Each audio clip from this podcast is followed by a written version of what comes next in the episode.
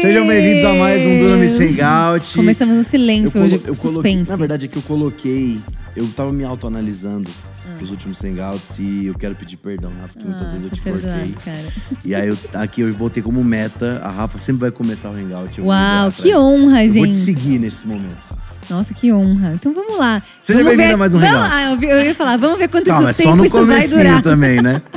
Durou pouco, durou menos que Brincadeira. Você tá feliz, Tô Rafa? muito feliz. Também tô tô muito, muito animada feliz. com essa convidada de hoje. Vocês já sabem, né? Vocês já estão vendo aí. Com certeza até você talvez chegou aqui por conta dela. Você Exato. nunca veio aqui. Então seja bem-vindo a mais um Duna Miss Exato. Ao seu primeiro e Duna Miss hoje você estamos com uma pessoa profissional da área. Profissional, é. A gente às vezes fala um pouquinho dessa área. Já tivemos uma, a Zoe também, que falou bastante. Não, mas eu das- tô nem falando de psicologia, que também é, mas eu tô dizendo o seguinte: do mundo dos podcasts, É verdade. it's the number one. Number A one, um. gente. Tipo assim, às vezes você, você quer chamar um jogador de futebol. É difícil chamar o Pelé, né? Não tem mais como, inclusive. Teria que chamar agora o Messi. Mas a gente tá aqui com the number one do Do podcast, cara. Do Brasil, vocês têm noção? É, nossa, sinistro. Então, sem mais piadinhas e delongas, Alana, Alana Ninja.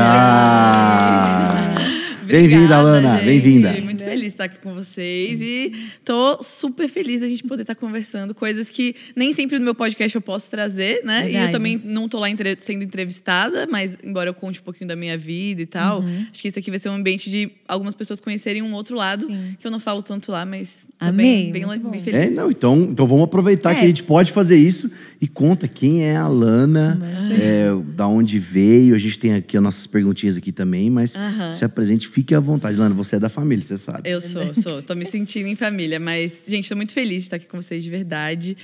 Bom, eu sou a Lana, eu sou mãe do Benjamin, né? Ele tem um aninho. Eu sou esposa do Israel, que é um dos líderes né, aqui do Dunamis também. É, sou psicóloga.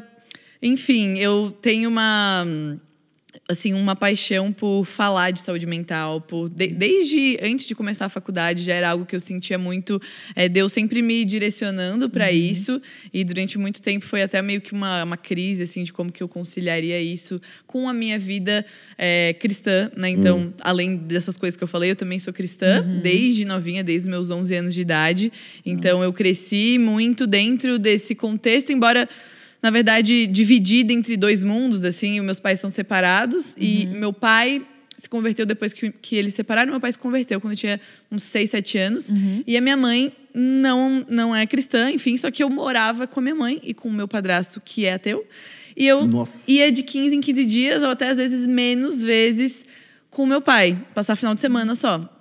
E eram nesses finais de semana que eu ia na igreja com ele. Ele. ele Legal. então, assim, nessa- nessas idas esporádicas, desde quando eu tinha uns 10, 11 anos, foi que eu comecei a conhecer Jesus e comecei Incrível. a ouvir a palavra e tal. Só que, assim, era muito novinha, né? Então eu, eu, eu sentia muito verdade em tudo aquilo, eu sentia muita presença de Deus. Eu, eu comecei a ter um, um- realmente um relacionamento com Deus assim muito nova, mas era muito difícil na minha cabeça conseguir lidar com o fato de que quando eu voltava para minha casa na segunda-feira não, não existia nada daquilo, não existia. E na verdade, sim, o meu, meu padrasto ele é um ateu daqueles que quer convencer todo mundo que Deus não existe, não é uma pessoa. É a assim, religião dele. É. Ele não então- fica de boa. Tipo, sou ateu, não, não, e, e foi um grande problema, assim, quando eu comecei, Caramba. tipo, ah, ganhei minha Bíblia, aí eles viam que eu tava lendo a Bíblia e tal, aí como, quando eles começaram a ver que o negócio tava meio sério, aí começou aquela coisa de chamar pra conversar, pra dizer que eh, tava fazendo uma lavagem cerebral, e aí eu não tinha maturidade nenhuma, né, com Sim. 11 anos pra dizer, e aí com 11 anos eu quis me batizar,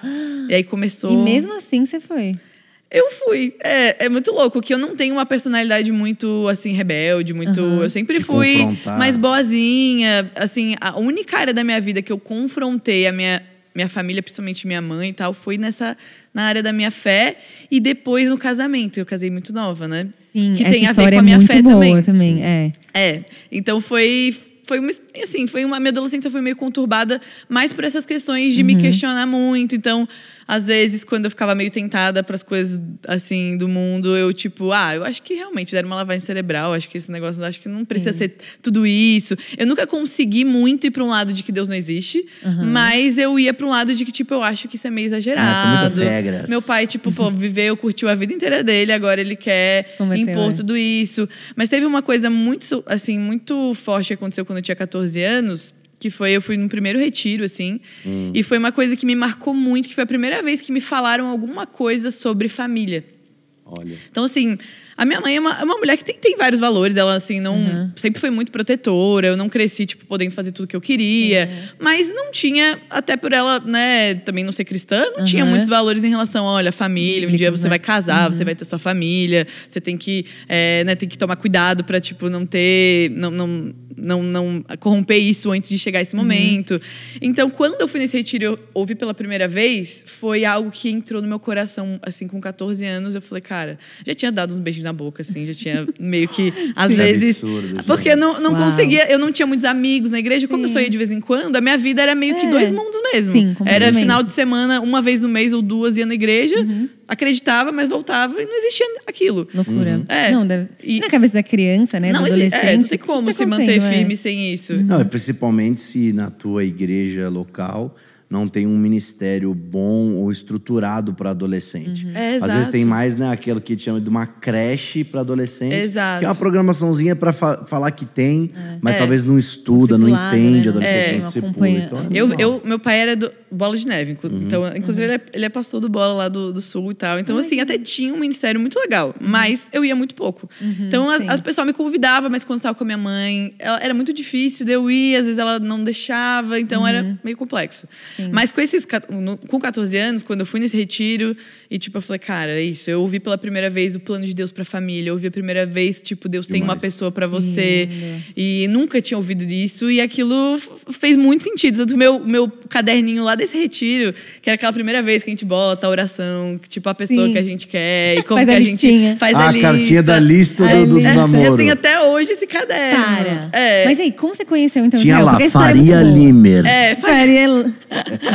Então, aí, aí, assim, só um, um parâmetro. Depois desses 14 anos, aí foi tipo assim: eu entendi, é, eu preciso lutar pra isso um dia acontecer. Um dia eu ter uma família. E por eu ter vindo de uma família de pais separados, e foi muito traumático, eu tinha cinco anos, foi uma coisa muito difícil. Então, assim, naquele momento eu entendi, cara, se eu conseguir fazer isso aqui acontecer, tipo, eu fazer, né? Mas se eu, se eu conseguir chegar nesse lugar, eu consigo fazer algo diferente do que a minha família. Não que fosse ruim, a minha mãe casou com meu padrasto, ele tinha essa questão, mas ele foi uma pessoa muito legal, né? Contribuiu muito, mas era aquela coisa, eu não tinha meus pais unidos, isso trouxe várias consequências psicológicas e, enfim.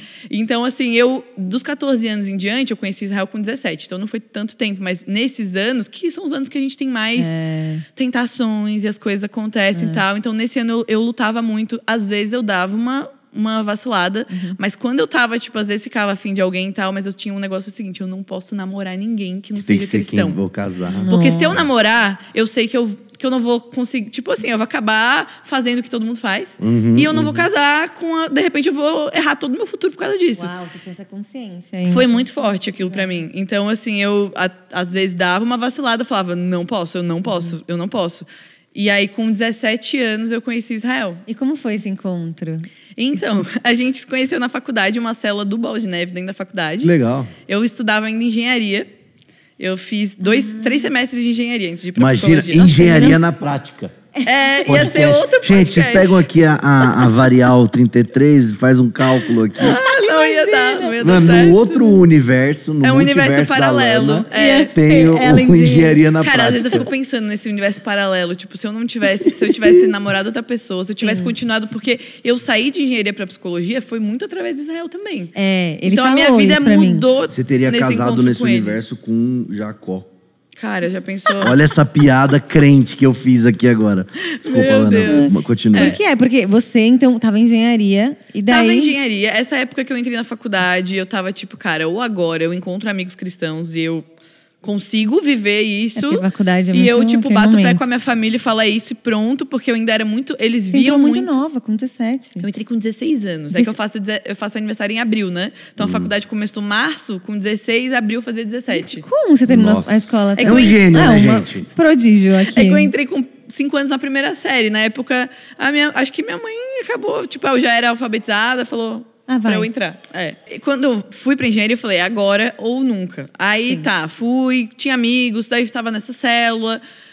Teve um parênteses aí nesse meio que eu decidi, aí no meio do primeiro ano de faculdade, eu decidi que eu não ia mais ser crente. Tipo assim, eu falei, cansei. desviar. Vou desviar, mas agora eu vou desviar pra valer. Eu vou namorar alguém e eu can- cansei. Quero curtir a Quero vida. curtir a né? vida. É, aí, aí foi uma época que eu fui pra Londres, eu fiquei um mês lá. E aí, tipo, eu fiquei na casa de um tio que era super ateu. Aí eu decidi que eu ia namorar um, um- um cara lá, que eu ia Ah, top voltar, six. eu ia namorar ele e, tipo, ia ser isso. Tem- é uma história bem doida, mas basicamente Deus não deixou isso acontecer. Eu Glória a fui Deus. obrigada a ir da igreja com meu pai. E aí, quando eu fui, aí eu recebi uma palavra de Deus, tipo, O inclusive pai nessa. lá também. Então, ele tinha se mudado pra, uma, pra Joinville, uma cidade Uhum. em Santa Catarina, e esse pastor lá não me conhecia. E aí eu fui visitar meu pai, e eu até falei, pai, eu não quero ir na igreja, eu tô num outro momento. E o pai, não, você tem que ir, pelo menos o pastor te conhecer e tal. Aí, não Foi, dá, né? É. Fui, aí cheguei lá e aí eu recebi uma palavra Hum. que mudou tudo. Tipo, Ai, inclusive, ele, ele falou, Deus, quando Deus quer fazer uma coisa, ele faz, né? Ele, daí, É. nessa palavra, ele falou que é, tava, é, tinha tido uma visão e tal, e viu que eu tava prestes a namorar uma pessoa e que eu tinha desis- de- decidido que eu ia desistir e tal, mas que Deus tava me dando aquela experiência pra eu saber que Não era é. pra eu esperar mais um pouco, porque eu tava prestes a conhecer a pessoa que ele tinha pra mim. Uau! E eu A nunca famosa tinha. palavra de conhecimento, É, né, cara? A incrível. E eu nunca tinha. Eu tinha recebido, assim, uma outra palavra, mas mais muito geralzona. Nunca uma coisa assim, tipo. Cara, eu tava real com aquilo acontecendo e ainda falou que via, tipo, eu a minha vida inteira dividida entre esses dois mundos e tal. Aí eu chorei, chorei, falei, tá bom, Deus. Aí terminei com o cara, falei, não, não vai acontecer, esquece, você não me conhece e tal. Isso foi 13 de setembro de 2012, exatamente um mês depois. Eu vou na célula da faculdade e lá tá Israel. Dia Olha 13, aí. hoje é dia 13 Então eu também, digo gente, aqui ó. vocês, pegando um disclaimer. Frequentem Dunamis Pockets. É, Exato. O pessoal do Dunamis Pockets namorem entre si. Perfeito. Eu conheci a minha esposa também num Dunamis É Pockets. Olha só. A- O meu noivo da era do Rafa era do Pockets. Dunamis Pockets. Líder de É um momento muito também. fértil. Então, assim, é, tem gente, que ficar é, lá. tá certo, tem que frequentar Tem grupo que cristão na faculdade, sim. Verdade. E aí foi, aí Israel chegou lá e nesse tempo ele também tava tendo lá, tipo, quase também tomou uma decisão errada, tipo, uma- um mês antes. Então Deus fez uma intervenção sobrenatural nos dois, assim, pra Meu tipo, Deus. calma, não tome essa decisão, vocês vão se conhecer daqui a pouco. Foi muito louco, assim. E a gente se conheceu e nove meses depois a gente tava casado. Não.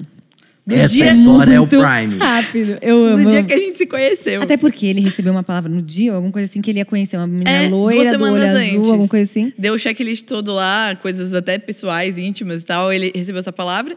Aí quando a gente se, aí se conheceu nesse dia na- nessa, nessa, nessa célula, e aí a gente começou a conversar. Ele, como ele tinha recebido essa palavra, ele tava muito tipo, eu sei que é Intencional, ela. é, intencional. Mas é pra ser. É, palavra e aí ele, a gente tava se conhecendo e tal. Eu via que ele tava muito decidido, tipo assim, passou duas semanas ele tava falando de casamento já. Eu falei, calma. Ah, eu Israel também. Eu tenho intenso. 17 anos, eu nunca tinha namorado ninguém. A minha família, né, que eu morava, não era cristã.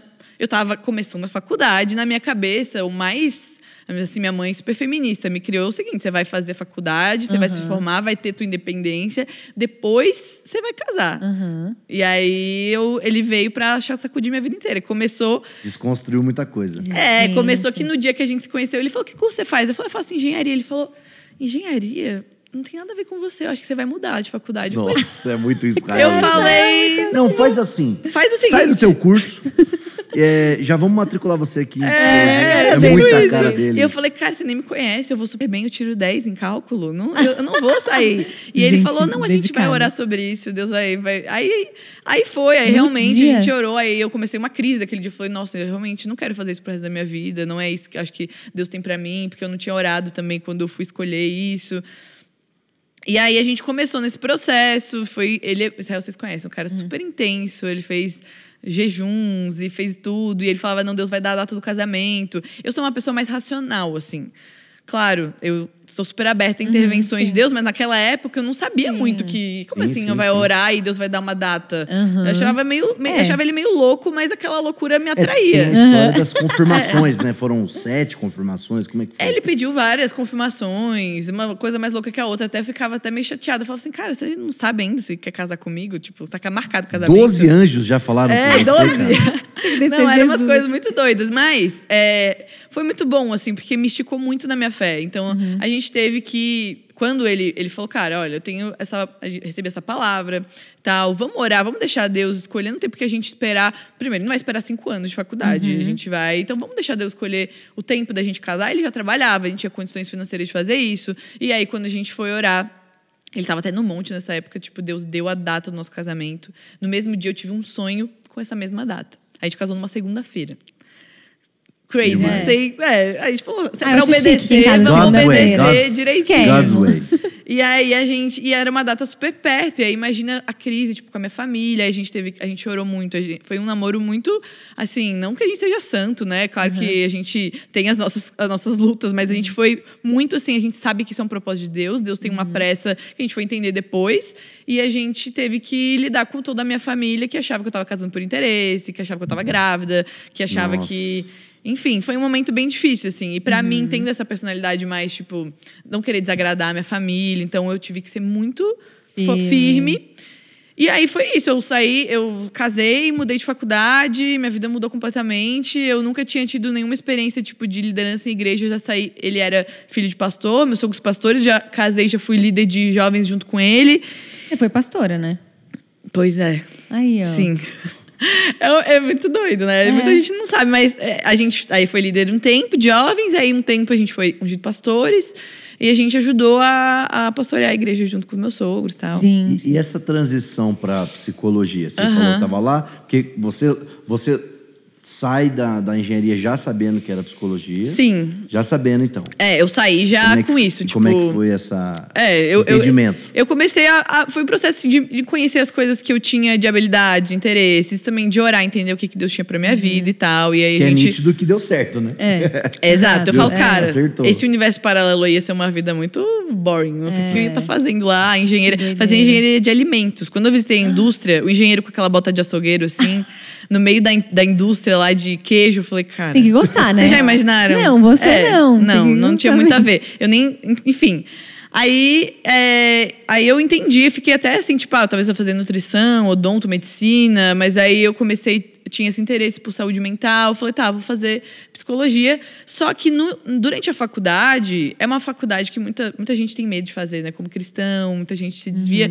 Não só a faculdade de psicologia, mas acredito que a- o ambiente da faculdade, se você não tem uma fé muito consolidada, uma cosmovisão muito firme, você vai ser influenciada por outras visões de mundo, mas Sim, com ainda vai ser certeza. testado a tua Vai ser fé. testado, é. E na psicologia tem muita coisa ali com a filosofia, com a antropologia, com a sociologia, então acaba que você estuda mais essas questões e pode gerar muita confusão. Mas como eu já estava no momento da minha vida assim, embora muito nova, mas estava mais madura, meio que eu falei, cara, eu só quero fazer essa faculdade para poder daqui a pouco me formar, sair daqui. Eu eu era super envolvida também lá na, na, na célula que a gente tinha, então E também não o foi- marido casou, né? Tava casada, Aí o era um homem da outro casa momento. também, ele dá uma, Dá, uma é. guiada, né? Isso Era é um outro também. momento, É. assim. Mas eu entendo as pessoas é, que têm esse, esse receio. É. Mas a, a escolha foi isso, assim. Foi é, muito baseado nesse momento de entender o que, que Deus tinha Uhum. minha vida e o que, que eu queria fazer. Mas eu não... Eu tive muita crise em relação a como que eu vou conciliar isso com a igreja. Porque como eu tava nesse papel de liderança... Sim. E aí as pessoas me procuravam para aconselhamento e também porque aí eu era psicóloga depois, né, ou estudante de psicologia, então Uhum. eu meio que não sabia como, quais eram os limites dessas coisas. E eu até achava no início que eu ia tipo ser servir só na igreja assim, que eu não conseguia Uhum. ver como que eu faria o que eu faço Uma hoje. conexão. Não conseguia. Uau. É, mas é recente também, eu, eu vejo, Alana. Eu tô cursando é, teologia agora, Aham. e a última matéria que eu fiz foi justamente Introdução à Psicologia. Legal. E bem provavelmente, antigamente, não devia ter essa matéria dentro do curso de teologia. É. E a matéria toda, eu estudando lá, vai vendo que fala-se muito disso. Que cada vez mais eh, as pessoas, os pastores, líderes têm entendido aonde essas duas matérias elas Sim. se convergem e elas podem ser usadas a favor A do favor, reino. é. Então é totalmente isso, como um, um- um pastor no. Tanto que esse semestre eu tenho tanto isso, tanto aconselhamento pastoral. E aí você Legal. vê como são muito parecidas. Tem muita- as- muita a- a- enfim, os pensamentos e como você pode usar isso, trazer o Espírito Santo junto, né? A Zoe falando disso. Dá pra Então se é, conectar, É, é uma é. coisa recente que a É gente tá entendendo. recente. E assim, eu lembro quando eu tava na faculdade, de algumas pessoas até na igreja, pastores falarem: por que você tá fazendo psicologia? Né? Você tá aqui, é, Jesus é suficiente e tal. Então eu ficava muito nessa crise, assim: será que eu tô fazendo um negócio vão aqui, um negócio que não vai ser útil pra nada? Tô aqui estudando pra nada. E exatamente, eu acho que essa, essa conscientização da importância da saúde mental, a crise de saúde mental que a gente é, vive nesse, nessa, nessa era. Então é impossível que a gente, como igreja, a gente não olhe pra isso.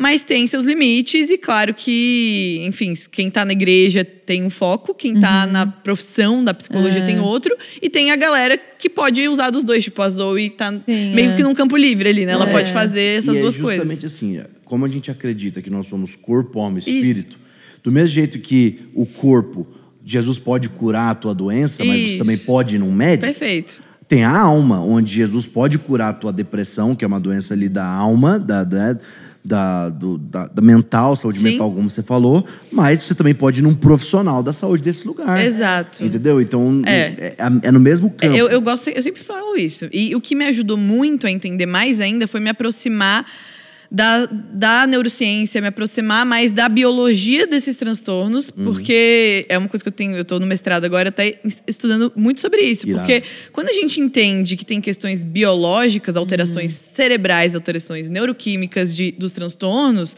aí você entende que é muito semelhante a uma doença física. Tem Sim, sim, coisas sim. que são mais de um campo das ideias, das emoções, que a gente não consegue palpar e é onde até a, a espiritualidade pode entrar, mas tem coisas que são físicas. Que é Por isso que às vezes a química gente precisa de um remédio e vai te ajudar. Entende? É. Então. Total. Eu lembro que a primeira vez que eu vi essa questão e de entender um pouco sobre essa, não sei se é uma neurociência, psicologia, enfim, mas tem um professor meu que ele, ele entrava na sala e falava assim: abre a janela porque tem que entrar luz, que senão vocês ficam tristes. Aí, tipo, que é, porque a luz ela vai, estimula em você um negócio chamado serotonina, Sim. o seu cérebro traz uma felicidade, por isso que pessoas depressivas ficam muito no escuro e tal. E eu lembro e falei, nossa, caramba, não é só um sentimento. Não é só uma Exatamente. coisa que eu sinto, mas é realmente algo que é, tem algo no meu cérebro Total. físico que a, no- tá a nossa isso. mente e o nosso corpo, eles estão muito interligados. Ontem eu estava gravando até um podcast que vai no, vai no ar aí nesse próximo mês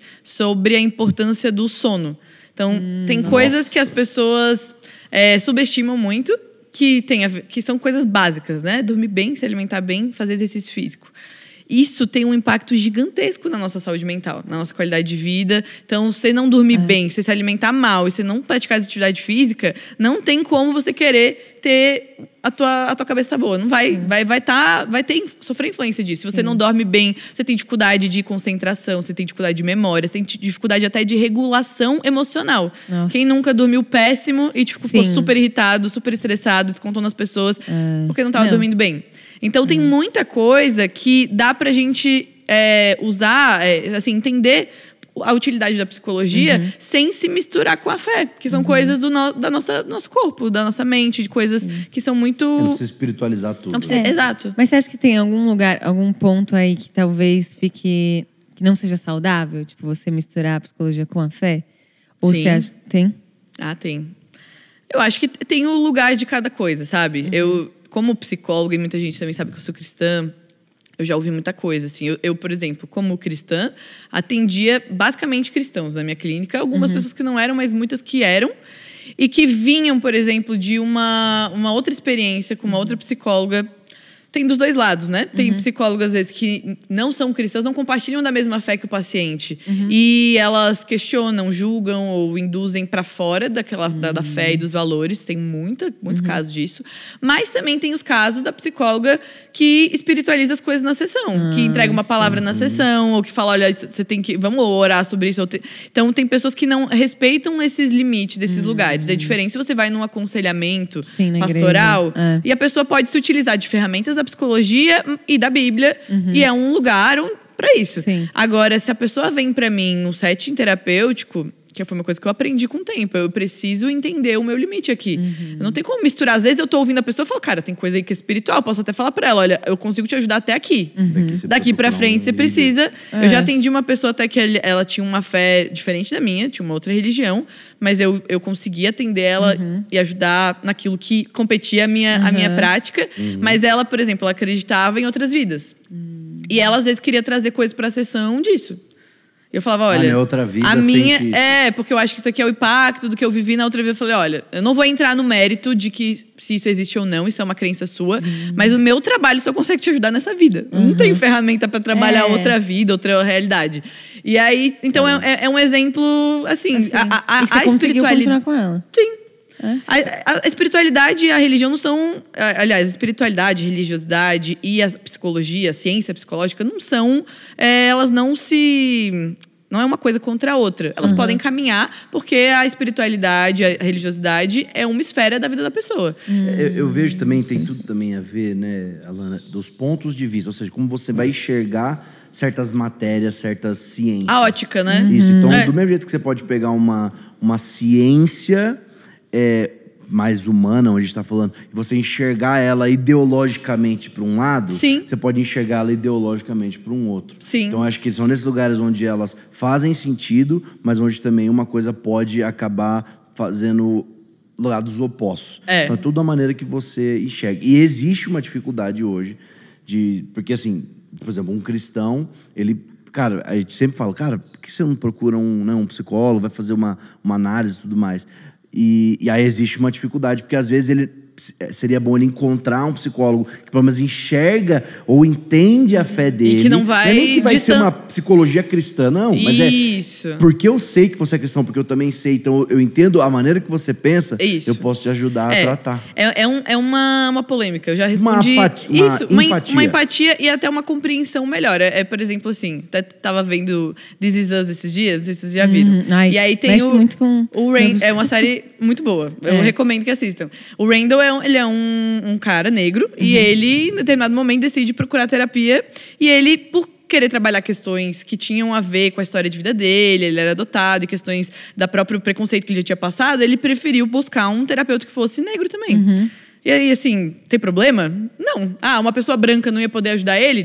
Talvez ajudaria. Mas uma pessoa que passou pelas mesmas coisas e que consegue entender aquilo, consegue ajudar Hum, e ter uma empatia, uma compreensão muito melhor. É. Do que eu, que talvez ela vai falar, eu vou tentar ajudar, eu posso ler sobre aquilo, mas eu não vivi. sentiu, é. Então é a mesma coisa que eu já ouvi, ah, não pode falar isso que a pessoa tem que ah, procurar um psicólogo cristão. Mas, cara, o psicólogo cristão, de fato, vai conseguir entender aqui, é. a realidade. Não é. É. que ele vai te dar conselhos ou ele vai dizer coisas da, sobre a tua fé, vai te respeitar ali no teu livre-arbítrio, até se você não quiser seguir aquilo, mas ele entende o contexto. Não, e É, até, até o que é cristão não vai querer te converter. Exato. Ele vai te respeitar. É. E até Exato. porque tem gente que foi machucado dentro do, ministério, dentro, E dentro da da igreja, terapia também. dentro da terapia, em vários lugares. E às vezes você vai trazer isso pra uma pessoa que não é cristã, você vê ela nem. Isso. Como você foi machucado na igreja? Porque é todo mundo feito. A igreja é feita de pessoas. então, exato. no fim, existe. Aí, exato. E, e hoje em dia, é assim, porque é impossível ter um psicólogo completamente neutro. As pessoas falam, ah, esse psicólogo tem que ser neutro. Ele não vai ser. É, ele é uma pessoa. Não existe nenhuma profissão, nada que você Não existe fazer. neutro. Eu vou atender um paciente, por mais que eu tente. Eu, eu tenho que identificar os momentos em que o meu juízo de valor, a minha, a, meus, as minhas crenças estão interferindo, mas eu vou fazer alguma projeção, eu vou fazer julgamentos. Então, se é uma, uma psicóloga feminista, ela tem uma visão de mundo e, por mais sutil que ela tente ser, ela vai ter uma ótica sobre aquilo. Então, se eu não sou e eu não quero ter um risco de ter uma influência. Eu não tenho problema. Eu quiser buscar uma psicóloga que não Você seja, escolhe eu tenho essa entra- liberdade. Isso entra até também, né, Lana, em todas as ramificações e métodos dentro da psicologia. É igual se for pensar, se você for aconselhado hoje por um pastor que é calvinista, ele vai te Isso. aconselhar de uma maneira. Um pastor arminiano vai te aconselhar de uma É, mesma maneira. exato. Mesmo jeito, se a técnica for TCC, é uma Isso. coisa, a psicanálise é outra. Pe- ó, perfeito. Eu, eu, na verdade, tá eu fiz esse gancho porque eu tá quero saber a diferença. Nossa, mas perfeito, é isso. Eu, eu, eu vejo muito isso. A psicologia, tipo, tem essas denominações mesmo. Por isso é muito difícil. A igreja do TCC, a igreja da É psicanálise. tipo, cara, as pessoas levam, tipo, quase isso. É, é, inclusive, eu, eu guio Só muito a minha. ataques por causa disso? Ah, sim. Críticas? É porque, é porque, assim, tem uma, uma linha muito recente, assim, recente, né? Que é, te- tenta trazer a prática da psicologia baseada em evidências, Uhum. aproximando ela mais das ciências da saúde do que das ciências filosóficas. Então, por exemplo, quando eu me Quer for... ficar mais exato do que corpo É, porque se a gente vê a medicina, por exemplo, quando você vai buscar um médico, você quer um médico que ele trabalhe com evidências científicas. É uma pessoa que estudou para tratar aquele câncer, aquela coisa. Não uma pessoa que ele estudou uma filosofia e ela vai te conversar uma coisa que não foi testada. Você quer alguém que vai te ajudar. Então, na terapia, muito né, a história da psicologia mesmo se construiu assim, de ter essas teorias que antigamente era muito assim, ah, o Freud ele pensa assim, eu me identifiquei com o pensamento dele, então eu trabalho nessa linha de pensamento com meus pacientes. Mais recente a gente vê que, né, nessas últimas décadas tem muitas pesquisas que, tentando realmente ver isso funciona? Que evidências a gente tem de que essa linha terapêutica para esse problema traz resultado. Então a gente tem hoje as melhores práticas na ciência para uma depressão, para um transtorno de ansiedade, para tratar uma fobia específica. Entendi. E as melhores evidências hoje apontam, por exemplo, a, a teoria que tem mais evidências é a terapia cognitivo comportamental. Que é o TCC. Que é a TCC. Só que ela não é. Daí a galera pega o, o, é, o Aaron Beck, que é o cara, né? Tipo, Freud da psicanálise, o Aaron Beck. Aí pega, tipo, como se fosse uma igreja. Ninguém pode falar mal. E, e assim, cara, se, se tiver evidências daqui a pouco e se provem que a psicanálise funciona melhor outro, outra coisa, eu vou estudar psicanálise. cada situação vai E eu vou fazer sentido, né? isso, entendeu? Porque eu quero ajudar o meu paciente. Não quero que ele perca tempo. É caro, Sim, cara, fazer é. terapia. Você vai ficar lá a vida inteira fazendo sem ter melhor, entende? É. Então, só que quando eu falo disso, e não só eu, muitas pessoas falam, até melhor do que eu sobre esse assunto, tem muita briga, porque a pessoa fala: como assim que você tá falando mal, que a minha terapia não funciona? Meus pacientes têm melhora. Só que os pacientes terem melhora não significa que a terapia funciona, porque a pessoa pode ter melhorado, tem efeito placebo, tem um monte de Placebo. coisa. Às vezes o cara só precisava conversar com alguém. É, Às vezes, verdade, é. exato, podia ter dado a mesma coisa se ele conversasse com um amigo. E quando a gente fala isso, a galera fica chocada. Mas se você for. Assim, se você é psicólogo, pelo menos leia sobre psicologia baseada em evidências, entenda. E se você quiser trabalhar com outra, beleza, até porque eu não, não vou descartar. Tem muitas contribuições legais da psicanálise, tem muitas contribuições legais da Gestalt. então a análise seria mais é, filosófica, certo? Pelo que você está falando. Você sendo simplista, óbvio que isso daí tem um. Então, tem a- autores que falam que a psicanálise deveria ser vista hoje como uma filosofia e não como uma prática terapêutica. Aí talvez vai ter um monte de xingamento aí, mas eu não tô falando que eu tô falando isso. É Sim, que é. o pessoal tá falando. Mas Ah, de- haters aí- gonna ah, hate. né? Aí, assim, tem Sempre. gente que. Mas assim, uma coisa que é legal: se a pessoa ela gosta e se identifica. Ela tem todo o direito Vai de fazer cima, e é. faça, porque vai te- se, se faz sentido, entende? Agora, eu, como profissional, a minha responsabilidade, pelo menos ao meu ver, é trazer para a pessoa o que tem de melhores evidências para eu ajudar ela naquele sentido. Sim. Então, E eu acho. ah, e é. Desculpa, e dentro do Psi do Futuro tem. Vocês têm. pra vamos falar do Psi do Futuro um Tá. pouquinho, então, vai, só pra. Sim. Lembrando um pouquinho. Por quê? Sucesso Psi do Futuro. É, explica um pouquinho o que, Tá. que é o Psi do Futuro. Então, e- basicamente, eu, me- eu me formei em 2018, não faz Uhum. muito tempo. Quando eu me formei, eu tava vendo já um movimento de, de- dos profissionais, de forma geral, divulgando o trabalho na rede social e tal, Uhum. mas ainda. Na psicologia não tinha muito isso, porque tem toda essa crença do psicólogo ter que ser neutro, de ter que ser uma É. pessoa que, tipo assim, se tu encontra teu paciente no mercado, tem que ir embora. Se o paciente passa na rua, você atravessa pro outro lado. Tem algumas Um linhas mais misticismo. tradicionais que tira, ti- diz que tem que tirar a aliança, que o, o paciente não pode nem saber nada sobre a tua vida. Se você é casado, se você é Nossa, solteiro. Apaga eu a lembro quando era assim. É, É. tanto que a psicanálise tem muito essa coisa. Tanto o paciente deita no divã, nem olha, fica só escutando a voz.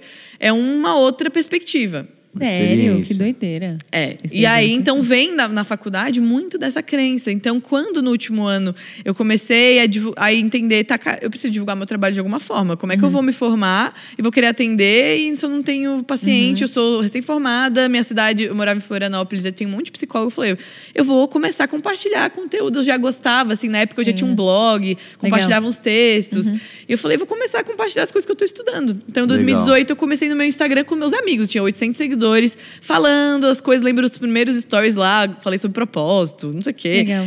Falando as coisas que eu tava aprendendo. E aí começou uma pessoa ou outra, tipo, até pessoas da igreja, falando, Alana, você tá atendendo? Você consegue me ajudar? Eu falei, não, ainda não tô atendendo, mas daqui a pouco vai rolar e tal. E isso, 2018, final de 2018, saiu um novo regulamento do Conselho Federal de Psicologia autorizando o atendimento online. Assim, liberou geral. Porque antes- Telepsicologia. é, antes podia, mas era mais limitado, só podia fazer 10 sessões, uma coisa assim, podia, era mais. E aí quando saí isso, eu falei, cara, eu vou começar a levar esse meu Instagram a, sério. E eu vou começar a atender online, porque aqui minha cidade é super pequena. Pequena. Eu posso atender pessoas do mundo Brasil todo. todo, é, do Brasil todo. todo. Incrível. E Demais. isso na psicologia, o que que eu, eu tinha algumas pessoas que eu conhecia, mas era aquele Instagram bem, tipo, a psicóloga nem aparece, nem grava vídeo, era só uns, umas artezinhas, assim, uma coisa. E eu vim como eu mesmo, tipo, a Lana. Então isso foi diferente, deu muito certo. Em seis meses de formada, eu tava com a minha agenda lotada, O tava. que é o que Maluquice. normalmente demoraria 10 anos numa, num mundo off- mais antigo, que era tipo cartãozinho, deixa o cartãozinho no lugar. Indicação, Indicação, ah. se associa ao plano de saúde, faz outras estratégias que não que não funcionem, mas que hoje em dia, se a gente tem um lugar onde a gente consegue alcançar as Uma pessoas mais rápido, melhor, né? Não, total, nossa. E aí, 2019 foi até. A gente se mudou pra cá junho de 2019. Uhum. E foi esse ano, meu primeiro ano de formada. Minha agenda tava lotada, tinha procura, não parava de procura. E aí, as colegas que falavam mal de mim antes, né, começaram a vir. porque que falavam assim: ah, essa psicóloga blo- blogueirinha. Achavam que Ah. eu misturava muito, que eu mostrava a minha vida, mostrava a minha casa, meu, meu, meu marido, falava que eu era cristã. Então, tinha muita crítica, Uhum. assim. E falava também, fazia muito, aquela- às vezes, brincadeira, aquelas dublagens. Fazia. Vinha de uma maneira Nossa, eu mais. lembro, eu lembro. É, Assim, mais. legal. Mas a nova geração, é. é. Você, você se atualizou. Você comunicava se atualizou. E aí, elas começaram a me perguntar mais pra final de 2019. E eu sempre ajudava, porque a galera mais das antigas não sabia nem nada sobre aquilo ali, né? E aí, no final de 2019, eu fiz uma primeira mentoria. E aí, a gente teve pandemia. Quando começou a pandemia 2020, as psicólogas ficaram desesperadas. Porque Meu elas. Deus, até então, além da crítica sobre a rede social, tinha a crítica do atendimento online. Porque diziam que não funcionava, que não era tão. não funcionava tanto quanto o online. Eu me formei ouvindo dos professores falar terapia online não funciona. Vocês não caiam nessa furada. Gente, só que aí tem uma hora que não. Só que aí em hora que não- 2020, não- ou a gente ajudava online ou não ajudava. É, e aí até as pessoas mais resistentes falaram, cara, eu preciso, até porque era o trabalho delas, né? Sim, não dava mais pra fazer presencial. E aí, quando estourou a pandemia, aí choveu de gente me procurando. E as minhas mentorias eram, tipo, primeiro começou com 10, depois 40, depois 100. Aí a gente gravou o curso, inclusive, com a Big Wave. O primeiro curso que a gente Legal. gravou foi lá no Incrível. meu primeiro apartamento em São Paulo. A gente gravou ali início da pandemia. Nessa época eu contratei as primeiras estagiárias para me ajudarem e tal. E a gente chegou aí, o Israel veio comigo, porque assim, eu sou psicóloga, não tenho noção de gestão, contratação, é, gestão financeira, nada disso. Então o Israel, que é super empreendedor, assim, falou: cara, eu entro contigo nisso, vamos fazer isso aqui não só ser uma mentoria, vamos fazer uma empresa, vamos criar outras coisas. A gente Fantástico. começou a ver que depois que a pessoa fazia o curso, a gente podia oferecer outras ajudas, outras coisas que eu já fazia, porque além da terapia, eu tinha curso meu para o público leigo, tinha muita coisa que eu diversifiquei a minha renda na psicologia. E as pessoas queriam aprender isso, porque depois que lotava a agenda, falava, tá, agora eu preciso ter outra, forma coisa, também é, e tal. E aí a coisa começou em 2020 crescer. E hoje a gente tem mais de 30 funcionários, a gente tem três escritórios aqui em São Paulo. Demais. E Muito m- legal. mais de 6 mil alunas psicólogas. Que demais. Então é, é muito, muito legal. Não, é, é fantástico. E, e é legal porque, assim, você vê que não é realmente, tipo assim, né, essa negócio de ficar lançando curso. É, é- tem muito propósito no, Muito. no que vocês fazem e faz muito sentido. Não é tipo assim, vou te. É aquela fórmula de fazer dinheiro. Não, é tipo assim, cara, você estudou sua psicologia e tudo mais. Você tem tá- um serviço para oferecer. é, e agora eu quero te ensinar você a fazer isso de forma online, melhorar, Melhorar, se profissionalizar mais. Porque, as- a- principalmente porque a faculdade, ela não é muito mercadológica, né? Não, não nada. Então a faculdade ela é teórica, e tá Totalmente bom. teórica. Você é uma faculdade mercadológica. Então, a gente Isso fala é que a gente é ensina o que a faculdade não É. ensinou. Porque aí você forma e fala, tá, agora o que eu faço? Agora? Todo- todo- praticamente todos os cursos as pessoas têm essa. O que, que eu faço agora? Como que eu divulgo meu trabalho? Como que eu vivo dessa Uhum. É profissão? Totalmente isso. Então a gente ajuda nisso e a gente entende muito que fazer, estimulando as psicólogas a divulgarem o trabalho na rede social, produzindo conteúdo sobre isso, a gente está levando a psicologia e a saúde mental para mais pessoas. Antigamente as incrível. pessoas não sabiam o que, que uma psicóloga faz, o que, que, que, que é um transtorno psicológico. Então, até através do podcast, né, do Psicologia na Prática, a minha intenção muito era trazer para o público geral pessoas que talvez não tenham como fazer terapia, talvez não precisem, porque não é todo mundo que precisa, mas que pode se beneficiar de entender Sim. como que a minha mente funciona, como que funciona a ansiedade, o que, que é o TDAH, incrível, o que, é. que é isso. E se educar mesmo sobre essas coisas que estão super em alta e que a gente não pode ficar alienado do que está acontecendo, sabe? Falando Total. nesse seu podcast, é, Psicologia na Prática, é incrível se você ainda não ouviu. Você não ouviu, Tem você mora numa muito- caverna. É, porque na verdade, no momento, o Gabriel abriu, ele estava em terceiro do Brasil, terceiro lugar do Brasil. Tá É, e aí fica lá, há quase um ano primeiro, no top 10, já chegou em segundo. top 1 várias vezes. E é incrível, porque tem vários assuntos mesmo pra gente se conhecer, pra gente Sim. entender como funciona. Às vezes eu falo, ai, tem algum assunto aqui que eu tá, É não tipo vou na psicóloga. catálogo, Eu né? vou lá e eu fico vendo tá, qual que eu posso que ouvir eu preciso aqui. agora. É, É. muito incrível. Essa é a E- intenção. E, como começou? Porque assim, você começou gravando pelo celular. Você chegou em É. top 1 no Brasil gravando pelo, Pelo celular, na celular. sua casa. Sem nem a, a esponjinha aqui. né? Gente. Era tipo com eco e tudo, mas era o que dava. Assim, quando eu comecei. Então, comecei no Instagram. Aí, tipo, tá, tava funcionando e tal. Eu falei, não dá pra ficar só aqui, vamos levar essa, essa mensagem pra outros lugares. Lá foi em 2019, foi ainda 2019, acho que foi antes da pandemia. Ainda nem tava esse boom de podcast. Aham, E foi Israel. Israel, ele é o profeta da minha Ele é vida. visionário, Ai, gente, Visionário. visionário, é. Ele é sério. Não, mas ele de, é De profético verdade, mesmo. não, é. Todas as grandes transições da minha vida, na nossa vida como família, ele. Ele vê Incrível. coisa e no, início eu, te- eu, eu teimava, né? Falava nada a ver, não, isso não vai dar certo. Hoje em dia eu nem teimo. Ele É, é, fala, ele fala assim, tá eu, bom. tá bom, eu vou fazer. Porque eu sei que vai dar certo, sabe? Você pode até continuar, mas justamente porque ele- deu aqui umas colinhas pra gente conversar. Aham. E, e é nítido, cara. A gente vê assim, lá desde o casamento, cara, vamos orar pra ter a data. Deus vai dar a vamos data. não sei o quê. Aí, cara, eu A gente vai mudar pra de São Deus, Paulo. ex- Vamos mudar pra São Paulo. Aí tem a última que mais pra frente você pode falar, que ele, ele até colocou assim, cara, a- o passo de fé lá do que vocês se mudaram apartamento. ficaram grávidos. Ao momento de ter baixo, filho. De ter filho. Então, assim, é muito legal porque, É. além de vocês profissionalmente serem excelentes, você vê que tudo isso tem uma Flui- base profética flui de é. escutar Deus. Na empresa, tudo que a um gente passo. faz é uma, uma coisa que é, a gente não fala tão abertamente, mas é, é- as pessoas não têm como não perceber. Até quem está mais próximo, tipo, mentorando as pessoas assim, eles sabem que a nossa vida é, é guiada por Deus e a empresa é dele. Se ele quer que a gente feche, a gente fecha. Se quiser mudar, e a gente muda. E, e as coisas que a gente tem feito tem, tem muito a ver com isso. Então, esse- em 2019, quando ele falou do podcast, ele falou: amor, eu sinto que você tem que fazer isso.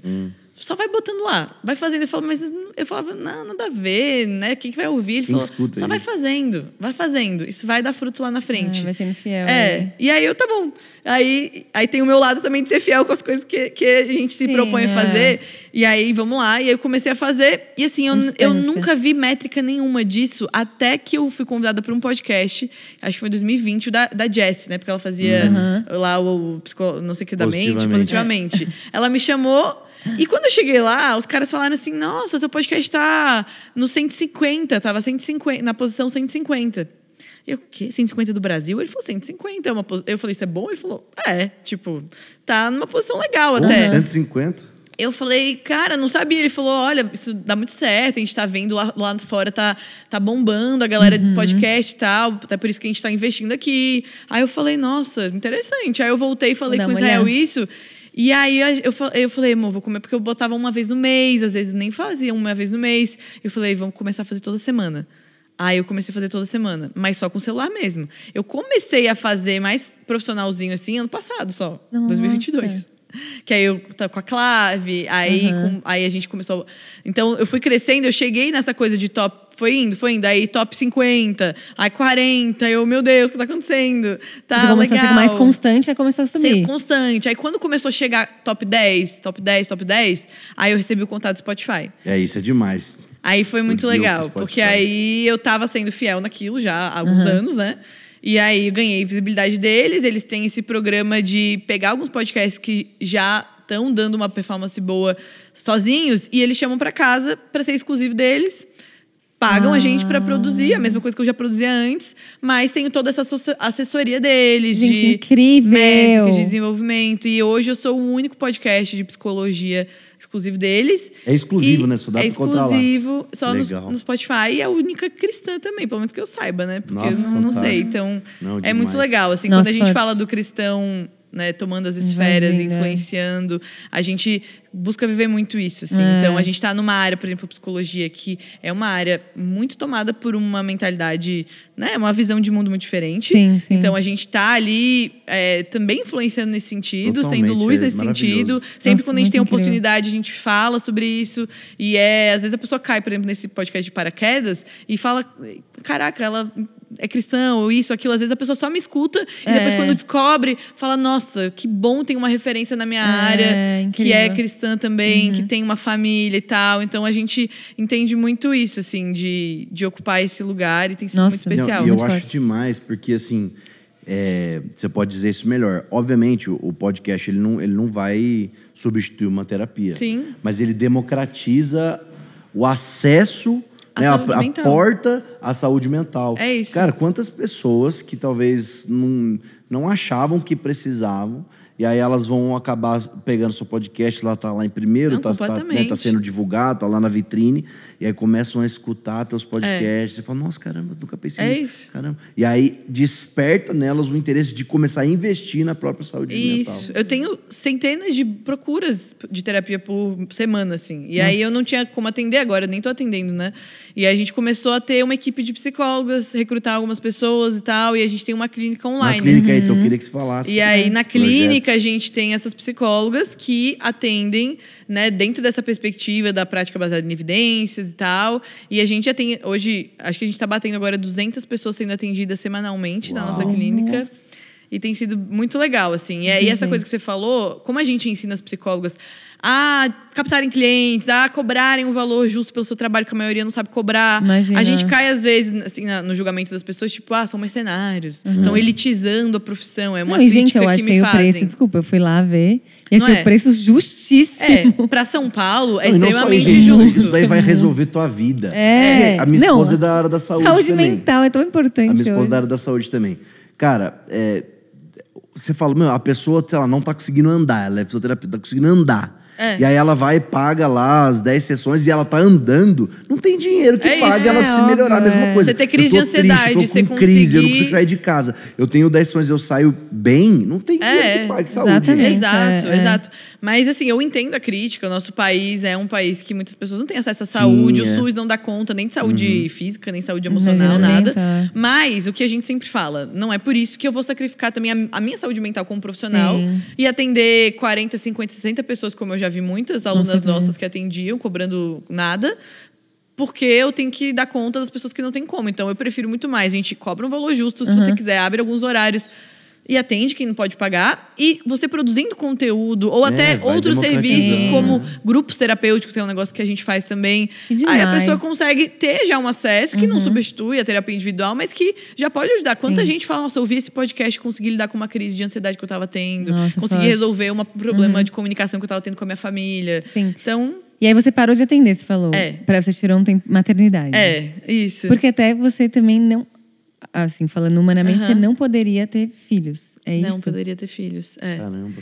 Assim, eu tenho uma. É, tenho uma, uma chance baixa, na verdade. Né? Não poderia, não era assim, uma infertilidade tão taxativa, mas de fato eu tenho uma condição que chama síndrome do ovário policístico e eu não ovulo, assim, meu sistema não entendeu ainda. Então, assim, eu fiquei anos sem ovular, assim, sem ter nenhum sinal de que eu conseguiria engravidar naturalmente. Então, a gente, foi um processo que a gente passou também. Eu sempre tive muito sonho de ter uma família, como eu falei pra vocês, desde novinha. Então, assim.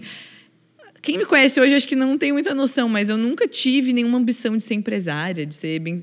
Até tinha, assim, queria ser bem sucedida profissionalmente, ó, sim. Mas o que eu sempre quis foi ter uma família, ter meus filhos. Isso é prioridade na minha vida. E quando eu me deparei com isso, quando a gente veio para São Paulo, eu falei, vamos, vamos começar, a, vamos liberar, vamos começar a tentar, vamos construir nossa família e tal. E a gente demorou um tempo, foram dois anos. Sim. E aí foram dois anos de muita muita oração, muita assim, né, de, de entender de Deus que tá esse processo e tal. E a gente acabou, né, tendo que fazer um tratamento, mas mesmo com esse tratamento foi um tratamento bem, na verdade foi bem pequeno, assim, não foi nada uma FIV, nada disso. E a gente viu muito agir de Deus nesse processo também. E eu por isso de ter essa, essa essa noção de ter minha família assim, eu falei quando ele nasceu, eu quero pelo menos um ano eu vou me dedicar para ele. Eu Uhum. não parei de trabalhar completamente, mas eu tava prioridade total nele. Ainda assim, hoje não, né, cuido Na dele, levo verdade, ele para todo evolui, canto. né, Alana? É. Acho que você pode falar melhor, mas evolui.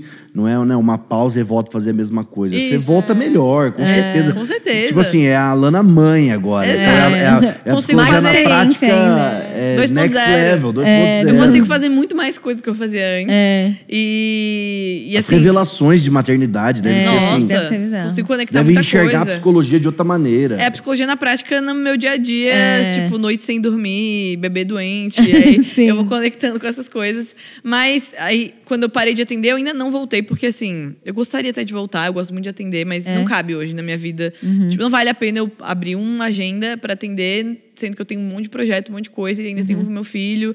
Então é uma coisa que eu dei um stand-by. É, são temporadas. Foco Hoje em- você está ensinando. É, ensino. Uma hora você vai estar E ac- atendendo. Exato, então- acompanho É, essas é psicólogas que atendem, Uhum. tipo, garanto que a galera tá sendo bem atendida e Muito isso legal. que tem rolado agora. Muito legal. Vamos entrar no assunto? Qual? Você quer entrar? Aquele? É, porque... Antes desse, Tá.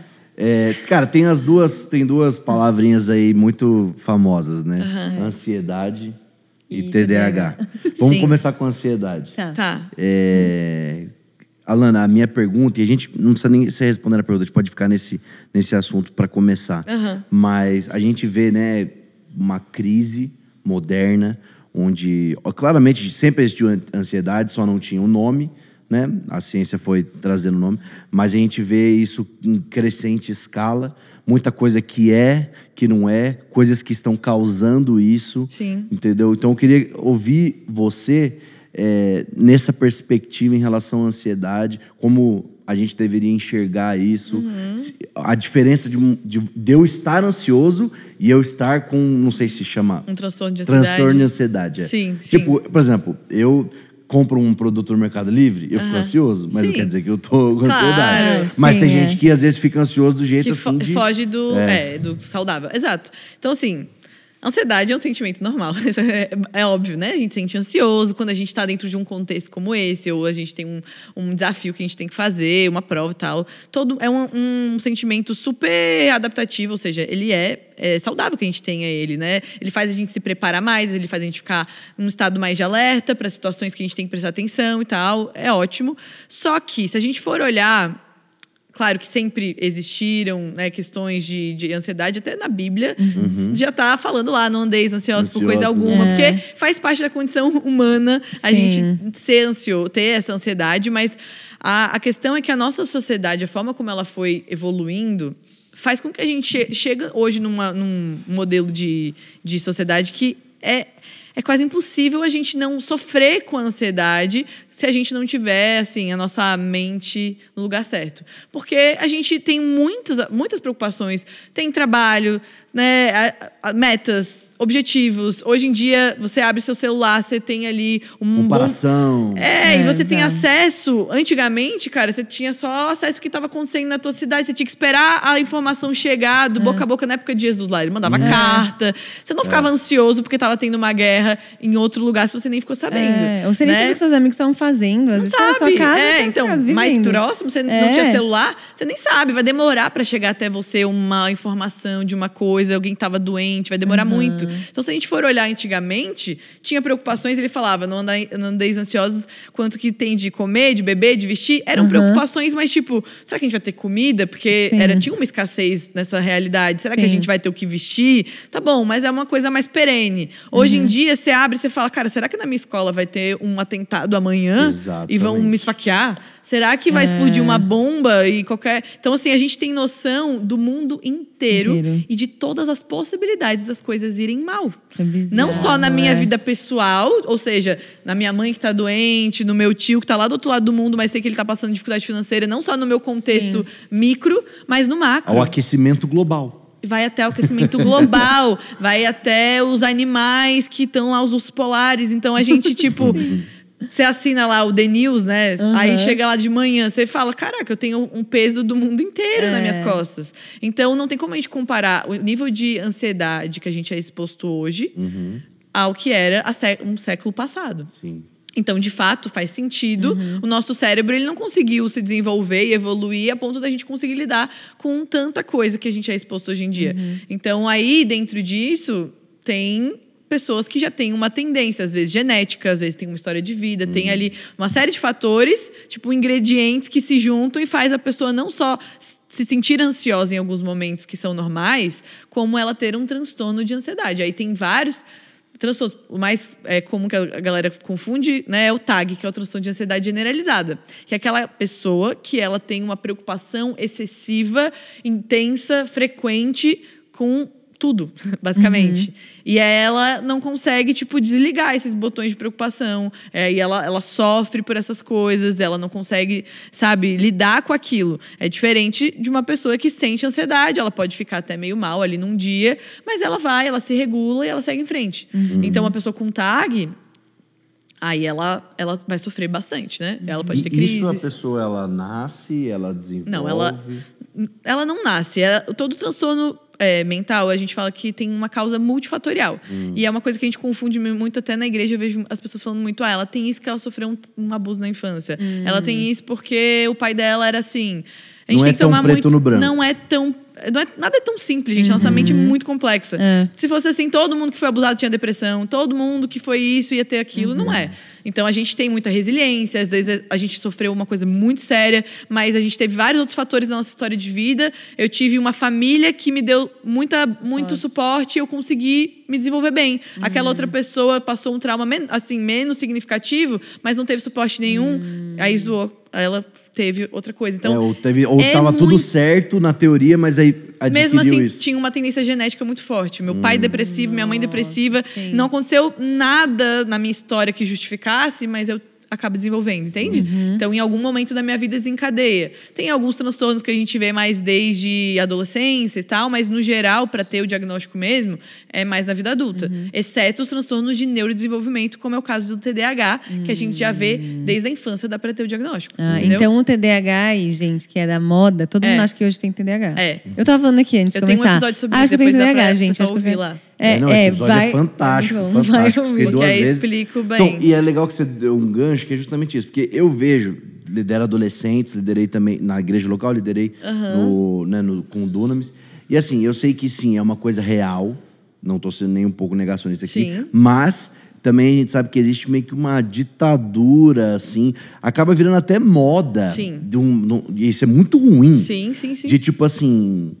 De uma moda de você se autodiagnosticar. Ainda nem entrando no TDAH, mas é ali a ponte dos nossos É. assuntos, mas é, até de, de, de depressão ou ansiedade. Então, Sim. um autodiagnóstico. Ah, eu tô com depressão. Ah, eu acho que eu tô com ansiedade. E na verdade, às vezes não. Na verdade, É. às vezes é uma falta, vamos lá, de paternidade, de uma, uma falta de, de, de ter um, realmente um, uma atenção. Sim, de não E saber às vezes lidar acaba direito com as suas emoções, seus lugar. sentimentos. É, exato. Então, assim, é muito bom isso, porque o, bom, o lado bom da gente ter mais informações hoje na internet é que isso ajuda, como a gente falou antes. Sim, uhum. O lado ruim é que tem isso. A galera lê e fala, ah, eu acho que eu tenho isso. Aí agora eu me Desculpa boto... nesse teste de 10 perguntas se você é, depressivo. Aí eu me boto nessa caixinha, nesse rótulo, e às vezes uso disso para dar justificativas do meu comportamento. E aí eu não busco tratamento, não busco ajuda. Ah, é muito comum ver a galera com TDAH, cara, eles têm realmente uma dificuldade, vão ser mais esquecidos, vão ser. Mas se você não tem uma agenda. Se você não bota um, um, um- um despertador para os seus compromissos, se você não, não tenta se agora aqui. organizar e fazer o que é possível, diga, assim que está no teu alcance, não dá para botar a culpa no transtorno, entendeu? Então a mesma coisa da ansiedade, cara, se você não está fazendo tratar, tem um diagnóstico legal, legal não, né? Que ruim. Mas você precisa buscar tratamento, você precisa cuidar de você, dormir bem, se alimentar bem, praticar exercício físico que ajuda muito. Aí a galera se cuida péssimo e fica lá, tipo, tem Tem esse esse diagnóstico, DH. não busca ajuda, É. não faz nada e quer que Deus milagrosamente, às vezes ele faz um, um milagre, eu creio, como cristã, mas não dá pra gente fazer só, é- é, tem que fazer a nossa parte, né? Sim. Então você acha que pra, só para ter um diagnóstico do TDAH, você fala que tem que ter um exame né, que Qualquer comprova, diagnóstico, né? É. qualquer diagnóstico tem uma série de critérios. Se você pegar lá o DSM, é um livro dessa grossura. Uhum. O DSM é o, é, o, é o manual de diagnósticos de transtornos mentais e ele traz estatisticamente quantas por cento tem na população, se tem mais em homem, mais em mulher. Ah, de 10 critérios, para diagnosticar tem que ter pelo menos 5 critérios e tem que acontecer numa frequência e numa intensidade X durante tanto tempo. Nossa, uhum. Então, às vezes, você tá triste durante. Uma semana ficou super triste, ah, eu tô com depressão. Não, não é assim. Não, uhum. Depe- Tem- tem, que entender o mais- contexto. Às vezes, a sua mãe morreu, você tá triste, é normal, você tá em luto. Aí, se começa a durar mais do que duas semanas, você tá todos os dias, aí tem toda uma série de coisas, então precisa buscar um profissional. Ah, O TDAH, nem todo psicólogo sabe fazer o diagnóstico, é melhor um neuropsicólogo. Um psiquiatra, às vezes, mais psiquiatra, mas pode ser que esteja mais preparado, mas um neuropsicólogo tá super preparado. Então, você tem que buscar entender. Às vezes é só uma falta de atenção, às vezes é ser distraído. Você tem que ter todas as coisas juntas. E aí tem uma questão que é cerebral mesmo, por isso que é um transtorno do neurodesenvolvimento, porque o, o TDAH déficit de atenção, o, o autismo, por exemplo, eles estão dentro desses distúrbios do desenvolvimento, que desde criança a gente já vê e a gente consegue ver muito questões mesmo biológicas que mostram aquele transtorno, entendeu? O- cê- você estava comentando da questão da ansiedade, né? Que tinha ansiedade lá de antigamente, hoje em dia, com tudo que a gente tem informação. E a mesma coisa se aplica agora ao TDAH, né? Sim. Você vê, porque podiam ter maneiras de atenções diferentes lá atrás, mas hoje em dia, com o celular. Por que, que a gente tem visto cada vez mais pessoas, não agora tirando da conta a galera que acha que tem, Sim. mas de fato pessoas com esse transtorno, Sim. é, porque a gente tem cada vez visto mais é, realmente fruto das nossas tecnologias, do nosso celular, Aham. de a- multi-atenções e tudo mais. É, ou é porque, na verdade, a gente só tá agora olhando para isso? É, então, eu acho. Boa pergunta. É uma boa pergunta. A mesma coisa com o autismo, né? Que agora todo mundo tendo um- Sim, sim. mui- sendo muito falado. O que a gente tem visto, e eu tenho estudado, meu, meu mestrado é sobre justamente os distúrbios do neurodesenvolvimento. A gente fala sobre os distúrbios do desenvolvimento e tal. Que, na verdade, sempre existiu. Sim. Mas que hoje em dia, por causa dos estudos e da, da gente ter mais informações e testes e tudo mais, a gente consegue dar mais diagnóstico. Então, todo mundo lembra na escola, quando a gente era criança, tinha aquele amigo que não parava sentado, que não conseguia ir bem na escola. Tinha aquele amigo que era mais. tinha um comportamento meio estranho, que talvez provavelmente tinha algum, alguma coisa de espectro de autismo, mas que na época a gente não sabia nomear. Então, assim, tem uma questão de que hoje a gente tem é, mais diagnósticos por mais informação, mas é claro que aí tem muitas pesquisas rolando disso, disso. Ah, será que o uso de telas e dispositivos eletrônicos contribuem para É aumento? recente, né? Sua pessoa não tem nem 10 anos que, É. que isso existe. O meu estudo no mestrado é sobre isso. Eu tô te- tem- legal. che- conduzindo uma terminando? pesquisa sobre o uso excessivo de telas em crianças e adolescentes e os prejuízos emocionais que isso Nossa, que acarreta. legal. Nossa, eu quero Então muito aí ler quando eu isso aí. terminar eu conto para vocês. É porque, Tá exatamente, é muito recente. Se for pensar, muito recente. faz 10 anos que existe, sei lá, o iPhone, né? A tela. É, faz 10 anos a gente que, tá vendo o que a gente resultado tá olhando ainda. isso aqui. Então, A gente está vendo Isso o é resultado, por sinistro. exemplo, as crianças da pandemia. A gente ainda vai ter que acompanhar os estudos para ver o que, que vai acontecer com essas crianças, por exemplo, que ficaram durante dois anos tendo aula online, não brincaram, não interagiram tanto com pessoas no mundo real. é, questões de atraso de fala, por exemplo, porque só via as pessoas de máscara, não conseguia ver a boca. caramba. Então tem muita coisa que tá Nossa, tendo que estudar agora, entende? Loucura. Mas não dá pra gente dizer, ah, todo mundo com TDAH porque é muita tela. Não sei. Tamo, a gente tá Sim, estudando. é, tô- entendi. Mas, de fato, tem mais diagnósticos hoje porque a gente tem mais informação. As pessoas estão levando mais- as crianças mais cedo, né? Pra tipo, olha, tô vendo alguma coisa estranha aqui no meu filho. Vamos levar e vamos sim. ver. Mas a gente tem que tomar cuidado com essa questão do autodiagnóstico. Isso. E tem que tomar cuidado também para não é, idolatrar a questão dos diagnósticos da saúde mental Isso. Aham, e colocar bom. tipo Exatamente. porque a gente entende que a gente não é somente. Então na psicologia a gente tem uma visão muito humanista. Tudo acaba no homem, tudo é. Aí agora se eu vou falar como cristã e a maneira como eu enxergo o mundo, nem tudo é só isso. É. Então tem questões que a gente entende também espirituais, Espiritual. tem questões da criação, tem questão. Às vezes eu sou ansiosa, cara, eu aprendi com a minha, com a minha mãe, com a minha família. Eu adquiri hábitos e comportamentos, formas de lidar com as coisas ansiosas ou É. deprimidas, é, ou mai- mais deprimido. Então eu preciso de Uhum. sa- saber distinguir tudo isso, sabe? Muito bom. É, e é- Uma- Pode falar. E às vezes a pessoa até olha tanto pra si que aquilo vira um. Exatamente. Tipo, ai, tudo É o sobre mim. Tudo problema. sobre mim. É tudo sobre esse problema. Uma o negócio fica muito maior do que é. Bom. E a gente olhar pro próximo, né? Abrir o olho Isso. pra outras coisas. Que às vezes é uma coisinha assim que É. parece que é tão grande, mas é uma pequena mudança na sua cabeça, né? É.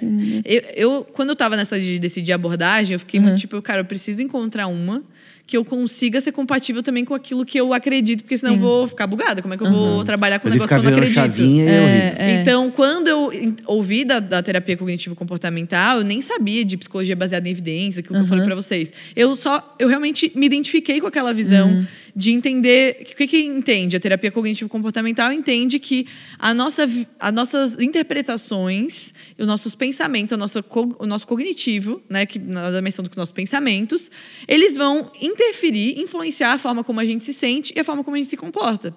Então, dependendo da forma como eu interpreto uma situação, aquilo pode me deixar ansioso ou pode me deixar feliz, depende. Nossa, Por isso que, que uma- duas pessoas diferentes passam pela mesma coisa e por que que uma Reagem consegue reagir de uma forma forma positiva e a outra não. Porque uma pessoa passou por um trauma, né, um- ficou para, paralítico, e ele virou um palestrante motivacional, e o outro ficou deprimido e nunca mais saiu daquilo. Então, a- as- os estudos da- da- sobre os nossos pensamentos, sobre o essa parte cognitiva, foi- foram mostrando que a, a forma como a gente pensa afeta diretamente como a gente se sente e que vai afetar como a gente se comporta. E se a gente for olhar para a Bíblia, muitos, muitas passagens falam da importância dos nossos pensamentos, né? Falam sobre a gente levar todo pensamento cativo a Cristo. Fala sobre a gente pensar sobre tudo que é útil, tudo que é bom, tudo que é, é, de boa fama. Então, sobre a importância de eu pensar em provérbios, fala também, né? Tem algumas versões, mas fala que aquilo que eu penso eu acabo me tornando. Então, quando eu vi isso, eu falei, cara, isso faz muito sentido. Acho que aqui eu consigo Penso, logo encontrar... existo. É.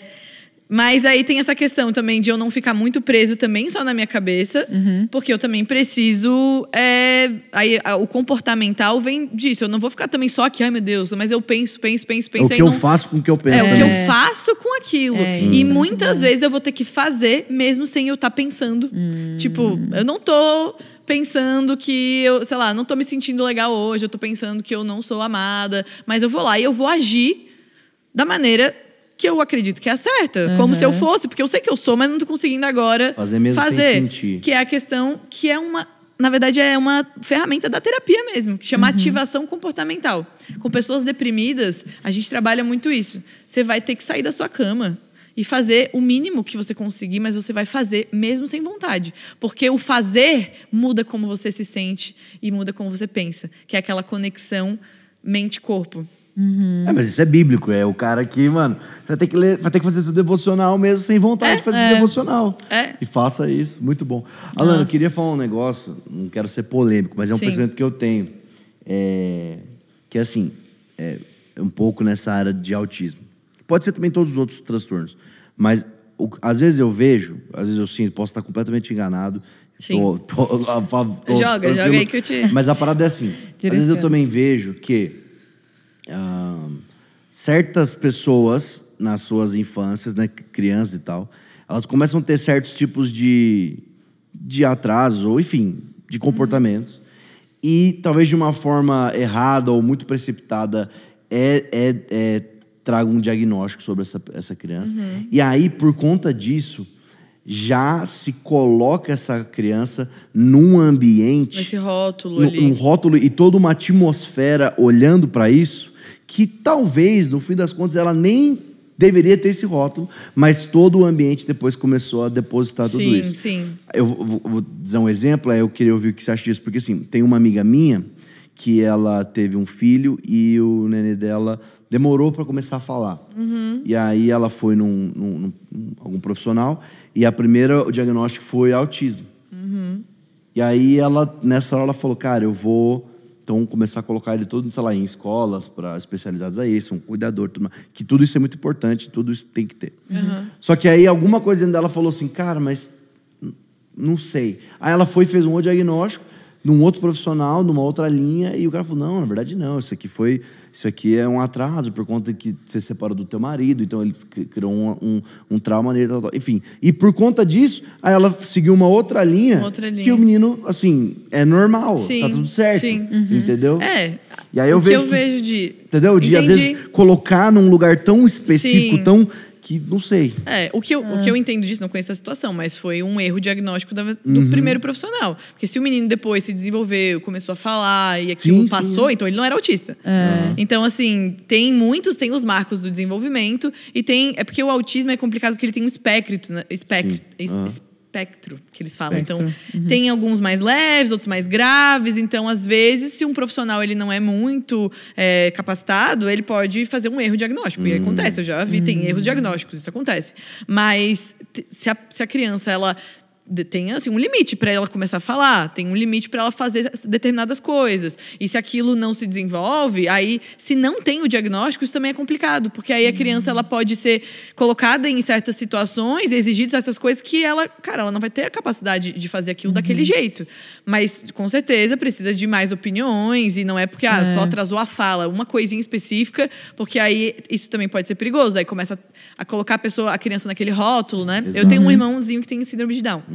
E ele, é, claro que precisa ter, em alguns momentos, um tratamento diferenciado, mas o que a gente tenta fazer é, cara, ele precisa ser tratado normalmente. Na verdade, ele, Normalmente. ele é normal, ele tem uma condição, mas ele é um ser humano, então ele vai brincar normal, ele vai estar aqui. Então, tem alguns casos que não precisa nem, às vezes, de um acompanhante na escola. tem é. alguns casos que precisa, mas tem que, inclusive, a questão da inclusão tem muito disso de a criança precisa estar o máximo possível incluída em tudo. Ela não pode ser excluída e agora você tem autismo, você fica aqui e faz tudo diferente das outras pessoas. Sim. Aquilo desafia também É, a criança, sim, né? Avançar, sim. crescer, porque ela tem que chegar ali no mesmo. Então, é, das é, pessoas, tem que muito tomar legal. cuidado com isso. Uma outra coisa também, Alana, que eu, eu, eu fico brincando, tem um amigo meu que ele está estudando psicologia, aí ele foi fazer uma viagem missionária comigo, eu fiquei zoando. Eu falei assim, cara, seu curso tem 100 anos, cara. Que isso? Fiquei zoando ele. assim, só, que tem- só que eu tava falando assim pra ele, é, cara, mas fala a verdade, você vai dar alta pros seus pacientes?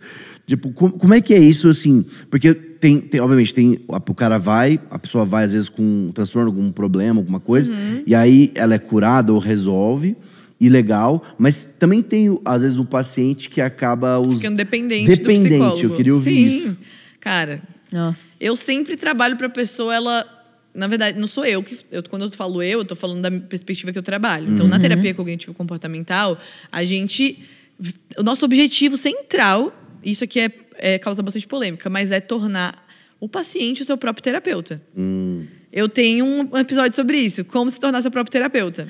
Caramba. E aí é meio, meio, Nossa, meio louco, assim, porque as Porque pessoas. os caras não querem largar, né? Aqui, ó, o dinheirinho entrando todo mês. É, é, cara, semana. autonomia, todo profissional ético, cara, o que, que eu quero? Que meu Uhum. paciente ele tenha autonomia pra ele conseguir fazer isso sozinho depois. Não vai ficar É. depender de mim o resto da vida. Óbvio, né? É. a mesma coisa na, na igreja, né? Você dá o caminho, você pode ajudar, ora ali com a pessoa, mas uma hora você Claro. quer que ela tenha a relação dela com Deus e É que ela consiga óbvio, fazer é. aquilo. Muito né? Então, na terapia é a mesma coisa, só que a gente vem de linhas mais antigas, como a psicanálise, que normalmente o paciente fica, a gente vê durante anos, décadas, faz análise e fica lá eternamente olhando o passado e tal, e não tem um momento que ele se sente autônomo para isso. Livre, né? Livre. Então, na terapia, cara, eu sempre dei alta assim, o quanto antes, entendeu? Então, a terapia precisa ter um objetivo. Aquele objetivo, quando ele é alcançado, ou no caso da pessoa ter um transtorno, a gente não fala de cura, mas de remissão de sintomas, Ah, ou seja, ela consegue, ela, os sintomas que estavam mais trazendo sofrimento, eles são atenuados, eles têm um, Controlados. são controlados, ela aprende a lidar com aquilo e daqui pra frente ela tem ferramentas para gerenciar as emoções, os pensamentos, para lidar com uma eventual crise. E se ela precisasse ficar tipo too much para ela lidar sozinha, ela volta, Sim. mas ela não vai ficar o resto da vida ali. Então, assim, se é para ficar só uma conversa de comadre, ela conversa com um amigo, ela conversa com outra Até pessoa. tem, vocês, têm- vocês fazem tipo pacote, né? Eu lembro que eu comentei com você. Uma... É, na verdade, é não. É, é- Depende do caso, Depende do do caso. caso. É que Mas a gente que a pessoa cobra presa. mensalmente Aham. ali, né? Mas. Mas você não quer que a pessoa fique presa. É, é, assim, a gente Tipo assim, normalmente é seis meses, um ano, casos mais graves, Uhum. um transtorno de personalidade, às vezes a pessoa fica alguns anos, Uhum. mas ela não, não é o objetivo, que ela cria uma dependência do terapeuta. sim, isso é muito bom. então, É. a terapia cognitiva a gente mostra pra ela, faz uma psicoeducação, entende como que acontece, os problemas dela, por que, que ela age assim, por que, que ela reagiu assim, o que, que passou pela cabeça dela, que crenças ela tem sobre o mundo, sobre ela mesma. E a hora que ela entende tudo isso, ela tá good to go, É, vai viver a quando tua vida. acontecer, ela vai lembrar do que foi ensinado, do que foi passado. Ela Ela, fala, "Ah, peraí, então não, eu tô tendo essa reação por conta disso, então vou agir desse jeito. Exato. Ah, eu tenho uma crença de que eu não sou amada. Aí quando a pessoa, ela passa por mim e não me cumprimenta, aí vem um pensamento de que tá vendo, ó, ninguém gosta de mim. Sim. Aí se eu tô consciente, eu falo, não, peraí, não é que ninguém gosta de mim, lembra lá? É porque eu Gente, tenho essa é real, crença. é. E a pessoa, às vezes, ela simplesmente não me viu. Crenças E limitantes. aí eu posso ir lá e falar, ah, você, você me viu, oi, tudo bem? Eu posso eu tomar a iniciativa e falar. e aí eu vou começando a aprender a lidar com essas coisas. Levar a vida nossa mais leve, acho, no Mais final, leve, né? é. Porque acho que a Pode gente cobra leve. muito também, ou a gente cobra todo, todo mundo, tudo é tão Isso, pesado aí- às vezes. Exato. Isso é bizarro, porque eu fiz uma sessão semana passada. Ah, é? E aí eu tava. Isso com a tá Zoe, no caso. Rafa. Com a Zoe mesmo. Eu Isso tava tá numa. diferente. Falei, vamos fazer aqui, vamos fazer. E, nossa, me levou num lugar assim que eu lembrei umas coisas, daí eu comecei a me olhar de uma forma completamente diferente. Consciência, Porque eu olhei- né? me olhei pequena vivendo aquilo.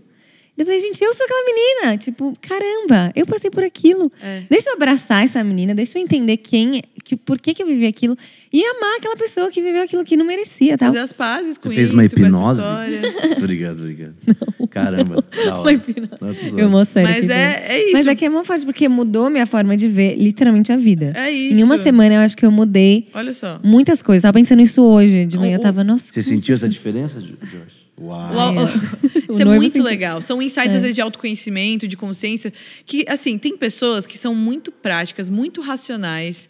E que elas conseguem, assim, elas, ah, bababá, me converti e tal, Deus, ah, fiz um processo aqui, cura interior, já. Não uso deu, mais droga, não já faço tal. Passou. Agora bola pra frente. E tem pessoas que são mais práticas, não quer dizer que elas não sofrem, mas talvez Sim. elas têm mais facilidade de lidar com algumas coisas. E tem algumas pessoas que tiveram uma história de vida mais difícil, Sim, ou que são é. mais sensíveis, são mais emotivas, são mais, é, como a gente estava falando aqui, né, mais melancólicas. Uhum. Dependendo disso, ela vai ter um processo de olhar mais, ela vai precisar resolver as Mais, coisas é. com mais calma. E não dá pra gente cobrar, às vezes, que todo mundo seja tão prático quanto eu. Eu sou uma pessoa prática, mas acho que eu sou bem equilibrada, que eu também sou Uhum. mais sensível, assim, tô meio no meio termo. mas eu, eu comecei a entender isso. Então vai ter aquela pessoa até que ela, ela vai fazer terapia mais anos, ela, ela precisa, Aham, ela gosta, sim. tá fazendo bem. A gente só tem que tomar cuidado pra não ficar sempre. Tipo, eu sempre tenho que voltar no passado, eu tô sempre Aham, mexendo na sim, mesma é. coisa e nunca, nunca Não. consigo passar aquilo. Não, sim, eu Aí acho é um problema. É, e é É. justamente nisso que você falou que chega na verdade que não é pra todo mundo. Isso. Que vai ser a pessoa mais, mais resolvida, que às vezes escutando o podcast, ah, nossa, então é Pronto. isso, então resolveu. É. E vai ter pessoa que vai precisar fazer que vai precisar. análise, fazer... Exatamente. É, nem todo mundo precisa de terapia. As pessoas podem ser beneficiadas. Tem algumas que precisam, que é os Uhum. casos da galera que tem transtorno, que tem um diagnóstico, que tem um sofrimento Uhum. muito significativo. É. Que a gente vê na igreja muito. Assim, as pessoas falam, ah, tipo. É, tudo Jesus vai resolver. Tem algumas pessoas que conseguem, né, só com a, com, a, com a conexão com Deus. Mas a gente vê quanta gente doente na igreja. Não, é junto, é conjunto. Tem muita gente que, tipo, cara, a pessoa tá lá há mó tempão. Às vezes tem, tem gente com esquizofrenia, tem gente com um monte de transtorno complexo que não vai dar conta sozinho. Então, se a gente trabalhar em conjunto, pode ter Sim, né, é. ir mais longe. Com certeza. Muito bom. Alana, Diga. aí, pra gente já ir caminhando pro nosso fim, a gente sabe que você tem um horário, a gente tá aqui olhando no, horário, olhando pra você. Mas é, é, talvez um último assunto que é Sim. legal é a gente conversar a, a conexão, a relação entre família, então a, a tua família, talvez, né? Criação. Os pais, os pais separados, juntos, como é que foi seu pai, não, não no seu caso, né? Sim, Mas sim, sim. pra pessoa e o que, que isso gera na pessoa, né? A importância, porque Nossa. né, o Lauren Cunningham ele falou uma vez pro Tara, falou, cara, você quer um avivamento, então crie famílias saudáveis. Saudáveis. A revolução do planeta É isso. são famílias saudáveis. Nossa, eu fico arrepiada disso. Essa, assim, essa é a minha, minha grande missão de vida tem a ver com isso, assim. Eu, inclusive, o mestrado, eu tá indo para um mestrado que é mais direcionado para esse desenvolvimento infantil, tem a ver com essas palavras que eu tenho recebido e isso que eu sinto de que num prazo, não sei quanto tempo, assim, né? Aí vamos esperar o Israel da, da O profeta. o profeta dar a O palavra. profeta Israel. Mas eu sei que eu vou trabalhar com famílias e com pais, Legal. com criação de filhos. É uma coisa que eu, eu assim, vejo isso completamente. Que eu tô, quando a gente trabalha com os adultos, eu tô tentando remediar um negócio que já, já tô lá meio que no, no fim, né? Se eu consigo a, ir, ir na infância e nas famílias, a gente previne um monte de coisa de acontecer. Sim. Que é a gente chega todo zoado adulto, aí tem que trabalhar um monte de coisa, né? Mas se a gente conseguir trabalhar lá, lá no início de tudo. Então, assim, a infância. Cara, a gente desenvolve as nossas, a nossa visão de quem a gente é. A maioria dos nossos problemas psicológicos estão nas crenças de quem a gente é, né? Se eu sou amado, se eu não sou, a visão também dos outros, se, eu- se o mundo é um lugar confiável, se eu posso confiar nas pessoas, se eu não posso, a minha visão de casamento, de trabalho, mas principalmente a minha visão do meu valor pessoal, de quem eu sou. Isso é muito construído na infância. Então, uma família saudável, uma família onde a criança ela tem as necessidades emocionais dela é, nutridas e juntamente, claro, com uma, uma, um pastoreamento ali do coração da criança, né, dela conhecer a Deus, mas falando aqui mais das necessidades emocionais, que os problemas que a gente tem vêm muito disso. Então, dela ter uma boa uma boa autoestima, dela ter também limites saudáveis, regras, ser ensinada desde de, de criança sobre isso. Ela ter, desde criança, uma noção né, de, de que ela pode ser ela mesma, dela pode ser autêntica, de, de de ser valorizada mesmo, mas de consciência também de, da, dos pontos fracos, de, de quem ela é, dessa autoconsciência. Então, tudo isso desde a infância é muito significativo. Então, a gente vê que a maioria dos problemas que a gente tem vem de lá. Muito. E aí, se a gente vai para casos mais severos de crianças que vieram de um lar de abuso, de violência, às vezes de divórcio, cara, a saúde mental dessa pessoa ela é afetada pro resto da vida. Ela vai lidar com aquilo pro resto da vida, ela vai ter que sempre lutar. São marcas muito difíceis uhum. de serem saradas. Uhum. E aí a gente tem coisas pequenas também, pequenas, né? Mas que são palavras que eu ouvi. Às vezes eu vim de uma criação muito crítica, muito inflexível. Aí eu me uhum. torno um adulto super perfeccionista, hum. super autocrítico. Uhum. Ou eu venho de um lar onde eu era não tinha afeto, não tinha amor, e aí eu me torno uma pessoa super carente, ou então super fria, porque eu não sei me conectar emocionalmente com as pessoas. Sim, sim. Então, isso vem da nossa criação, né? Total. né? Eu, eu, eu tô lendo um livro sobre avivamento, e é doido, porque no meio do livro é, começa a falar de família, começa a falar de dados. Aí tava lá, assim, isso é nos Estados Unidos, mas Brasil é parecido. Uhum. Então, às vezes até pior. Tava lá, 1990, era coisa de assim 19% das mulheres hispânicas, eles pegaram essa, essa fatia, ela 19% das mulheres têm tem filhos sem um marido. E aí o outro recorte era 2016, então muito recente aqui, esse número subiu para 52%.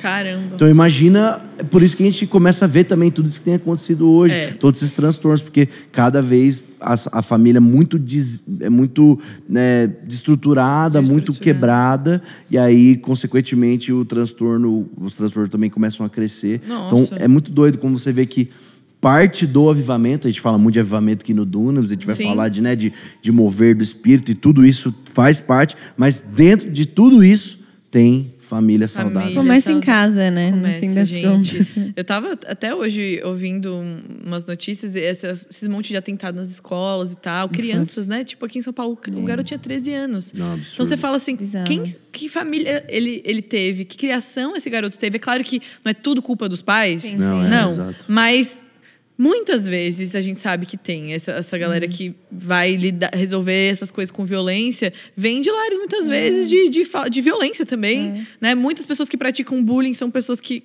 essa Ou falta de correção também, né? Porque Ou falta, não... de limites, falta de limite. a ausência mesmo dos é. pais, né? A gente, é. esse momento que a gente está é um desafio grande, porque a gente quer trabalhar, as mulheres também estão no mercado de trabalho, então as crianças muitas vezes são criadas por babás ou são criadas na escola, a gente terceiriza a educação das crianças e a gente não sabe o que, que vai dar do nosso futuro. Junta isso com, né, a questão de rede social, a questão da, da falta da moralidade. A gente junta isso com a crise que a gente está vivendo nessas questões todas, gente. Não uhum. sei o que, que vai dar da saúde Identidades, mental. né? É, vai ser muito punk. Uma é. coisa que eu estava vendo também, acrescentando aqui a conversa, mas era assim, que a gente tem muito estudo, estava vendo, lendo isso, de, do impacto da mãe uhum. com o filho. Sim. Porque a vida inteira, assim, o pai era aquele cara que saía para trabalhar sim, e tudo mais. Sim. Só que agora que vai começar a sair os primeiros estudos, estavam falando assim, mais ah, em, em, quantidade, do, da, do, do, papel do pai, pai, junto com o filho. Então, assim, qual que vai ser a diferença, né? Tipo, para você conseguir ver, porque agora tá tendo um pouco mais essa consciência Sim. de família, do pai se fazer presente é, do pai. Mundo fala, ah, todo mundo tem daddy issues, todo mundo tem problema com o pai. É meio que normal, assim, você falar. É tipo uma piada nos Estados é, Unidos, né? Você sim. vê em filme e tal. Ah, é, tem daddy issues, tem problema com o pai. Então, é. é. meio que ficou uma coisa normal de muitos anos e muitos anos. É, e a gente tem que quebrar isso. É, não óbvio, precisa ter daddy acho, issues. É, exatamente, né? exatamente. É, é traz uma esperança também. Você vê, tipo, acho que até você que agora tem um filho, sua família tá formada, assim, crescendo, e você estudar tudo isso e falar, cara, eu consigo passar isso para frente, Nossa, né? É uma a importância da família é uma responsabilidade grande. É. Muito, é. muito grande. Mas é, eu fico muito feliz. A gente está num, num, num, ambiente, né, de igreja, de dunamis, onde a gente vê tantas famílias, é. famílias saudáveis, casamentos saudáveis. E a, a, galera, na verdade, perdeu a esperança disso. Até é. pessoas que não são cristãs falam assim, cara, não existe mais. É. Não existe mais marido que não trai a mulher, é. não existe mais é, pessoas aceita, que querem ter né? filhos e que gostam e que é. querem uma família grande. E então a gente poder construir isso e ser uma referência de que é possível, é. de que é uma coisa divina, que é maravilhoso. É Porque família saudável não é uma família perfeita. Então Exato, todo mundo claro. tem seus erros, a gente tá crescendo, tá Com amadurecendo. Certeza. E eu sei que por mais que, que, eu, é bom, que eu seja é. psicóloga e que eu estude tudo isso, talvez o bem vai tratar as coisas também lá quando ele crescer, vai fazer cura interior, vai Ai, mãe, para de me analisar, mãe. É, vai falar, nossa, minha mãe me analisava muito. Ela, sei lá o que, que vai acontecer. a gente vai fazer o nosso melhor. Óbvio, mas a gente sabe que também, assim, tem o livre-arbítrio dele, vai ter as escolhas dele, uhum. ele vai ter a vida dele. É. Mas a gente vai fazer todo o nosso melhor para que a base sólida vai ter. O que ele muito vai fazer bom. com isso depois. Muito bom. Animal. Alana, muito obrigado, cara. Muito nossa, conversa incrível. Muito demais, bom. histórico. Obrigado. Ah, que legal. Obrigado pelo feliz. seu tempo nessa Verdade. correriazinha aí. Nossa, mas foi muito especial. Mais para frente marca uma segunda parte vamos, aí para outros é, assuntos. Vamos. Já tô com vários assuntos polêmicos aqui ah, na minha cabeça. Legal. Gente, foi muito é. bom. Foi demais. Vocês são muito, muito queridos. Foi Adorei. Muito Obrigada pelo convite. Aí é bom quando você trabalha com uma profissional, né? É, porque daí você só fica sentado aqui, como se eu estivesse no podcast dela. A gente tava numa sessão aqui, tirando ah, nossas dúvidas. Que legal, foi muito bom. Adorei. Alane, a gente sempre para terminar, a gente pede para os nossos convidados orarem declararem o que estão sentindo para a galera, para essa geração de jovens, adolescentes aí que seguem a gente no Então, aquela câmera é sua, Muito fica bom. à vontade. Senhor Deus, nós te pedimos agora, Pai, que o teu Espírito Santo encontre cada pessoa que está ouvindo esse podcast. Uhum. Eu te peço, Senhor, que o Senhor entre é, dentro das emoções, dos pensamentos de cada pessoa que está ouvindo aqui, Deus. Mesmo que essa pessoa ela já esteja fazendo terapia, ou se ela não tiver, Deus, eu te peço que o Senhor venha com o teu agir sobrenatural, Deus, porque nós entendemos que nós não somos só mente, nós não somos só emoções, e nós cremos na tua, na tua presença e no teu poder. Então, uhum. Senhor, em nome de Jesus, eu te peço que todo pensamento é, suicida, todo pensamento uhum. maligno, toda crise de ansiedade, tudo aquilo que é todo ataque maligno mesmo sobre a vida dessas pessoas, Senhor, venha agora mesmo ser silenciado, ser calado no nome de Jesus. Eu te peço, Deus, saúde emocional, saúde mental uhum. sobre cada pessoa que está nos ouvindo, Pai, que elas possam te buscar e que elas possam ser curadas no corpo, na mente, no espírito, que elas possam também buscar ajuda se necessário, encontrar bons profissionais, profissionais que vão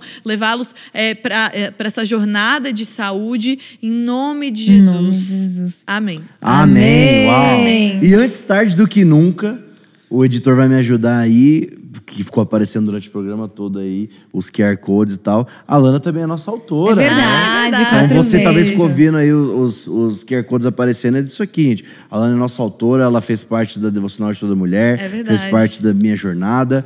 Então, Muito assim, bom. cara, tá aparecendo mais uma vez o QR Code para você comprar esses produtos incríveis, que tem um pouquinho da Lana aqui, você viu o quão incrível é. Então, isso aqui também é de muita qualidade. E você que não segue ela, siga isso, ela. Tem muito exatamente. conteúdo lá, no Spotify também tem muita coisa os podcasts dela muito incríveis. E é Ai, isso, gente. Escuta obrigada. ela no Spotify e escuta a gente também, né? Claro. É, é. Bota a gente lá entre o é top isso. 10. Adorei. Alana, muito obrigado. Obrigada, gente. Deus abençoe tchau. vocês. Tchau, tchau. tchau. Gente, até mais.